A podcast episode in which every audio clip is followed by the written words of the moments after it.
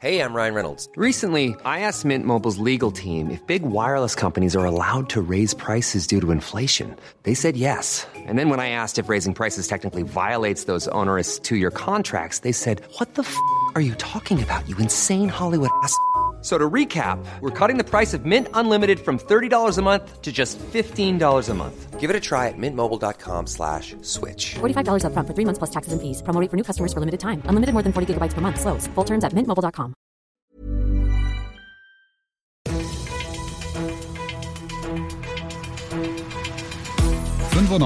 fünf Charivari, das München Briefing, Münchens erster Nachrichtenpodcast. Mit Ludwig Haas und diesen Themen. Stadtrat beschließt Wärmefonds für Einkommensschwächere und MVG eröffnet neuen Busbetriebshof in Mosach. Herzlich willkommen zu einer neuen Ausgabe. Dieser Nachrichtenpodcast informiert dich täglich über alles, was du aus München so wissen musst.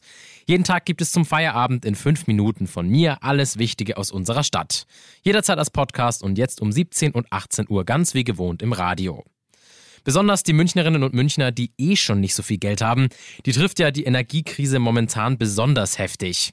Und deshalb will der Stadtrat ihnen jetzt helfen. Ja, wie das gehen soll? Mit einem Wärmefonds, der heute im Sozialausschuss beschlossen wurde. Charivari-Reporter Heiko Seringer, was inkludiert der denn genau? Ja, der Wärmefonds besteht aus 20 Millionen Euro. Die kommen von den Stadtwerken. Das Konzept ist auf zwei Jahre ausgelegt. Es sollen die gestiegenen Kosten für Heizung und Warmwasser abgefedert werden. Wie viel Geld jeder Einzelne genau bekommt, das steht noch nicht fest. Was aber klar ist, es soll möglichst unbürokratisch ablaufen und vor allem schnell gehen. Und kann den jetzt einfach jeder so beantragen oder wie genau kann ich mir vorstellen, dass das Ganze funktioniert? Ja, ab Januar kommenden Jahres kann jeder die Unterstützung beantragen, der bestimmte Kriterien erfüllt. Er muss zum Beispiel mit dem monatlichen Nettoeinkommen unter einer Schwelle landen und damit als armutsgefährdet gelten. Wenn du jetzt sagst, ich glaube, ich bin betroffen und ich möchte das beantragen, es soll demnächst eine Beratungshotline und eine speziell eingerichtete Website geben. Eine wirklich sinnvolle Sache. Vielen Dank, Charivari-Reporter Heiko Seringer. Die MVG hat einen neuen Busbetriebshof in Mosach eröffnet. Da sollen dann auch immer mehr E-Busse unterwegs sein. Unser Charivari München-Reporter Olli Luxemburger, der war heute vor Ort und hat sich das Ganze mal angeschaut. Ja, nebendran gibt's noch den Eröffnungsakt. Es ist extra eine Staatssekretärin aus Berlin gekommen vom Verkehrsministerium. Die Münchner Bürgermeisterin Habenschaden ist da und natürlich auch der MVG-Chef Wortmann. Das Wichtige und Tolle an diesem neuen Busbetriebshof ist, dass hier künftig auch bis zu 170 70 einmal E-Busse gewartet und auch natürlich aufgeladen werden können. Ansonsten werden hier 500 Busfahrerinnen und Busfahrer Dienst tun und man kann den alten Betriebshof jetzt geflissentlich schließen. Also eine ganz tolle, große Geschichte heute für den Münchner Stadtverkehr.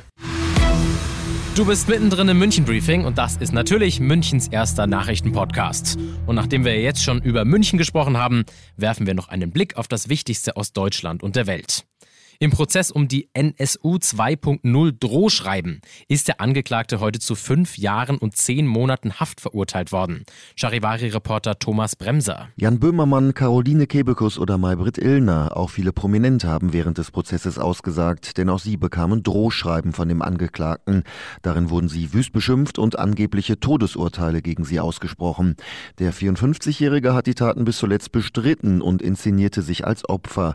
Er zeigte vor Gericht im Mittelfeld Mittelfinger in die Kamera und beschimpfte Zeugen. Der Mann hat zumindest zugegeben, Mitglied einer Chatgruppe im Darknet gewesen zu sein. Dafür hat er sich entschuldigt.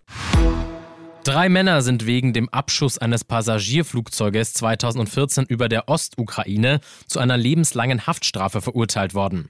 Aus Amsterdam Charivari-Korrespondentin Bettina Fisser. Eine brutale und vorsätzliche Tat, so erklärte das Gericht.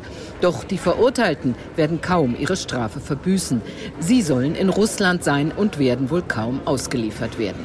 Das Gericht stellte auch fest, dass Russland eine Mitverantwortung für den Abschuss trägt.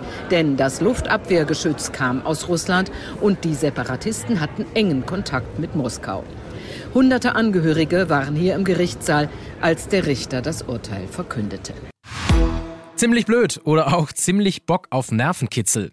Ein Motorradfahrer hat sich in Unterfranken nämlich dreimal absichtlich blitzen lassen. Auf einer Allee wurde er dreimal innerhalb von elf Minuten mit überhöhter Geschwindigkeit erwischt, wie die bayerische Polizei in Würzburg heute mitteilte. Ganz offensichtlich sei er absichtlich so schnell gefahren, dass er dann immer wieder geblitzt wird. Er habe sich dabei auch noch selbst gefilmt und er muss jetzt mit einer Geldbuße von mehreren hundert Euro rechnen. Außerdem befasst sich laut Polizei die Führerscheinstelle mit dem Vorfall. Wenn wenn man es braucht, ich bräuchte es nicht. Ich bin Ludwig Haas und ich wünsche dir noch einen wunderschönen Feierabend. Ciao. 95.5 Charivari, das München Briefing, Münchens erster Nachrichtenpodcast. Die Themen des Tages aus München gibt es jeden Tag neu in diesem Podcast um 17 und 18 Uhr im Radio und überall da, wo es Podcasts gibt, sowie auf charivari.de.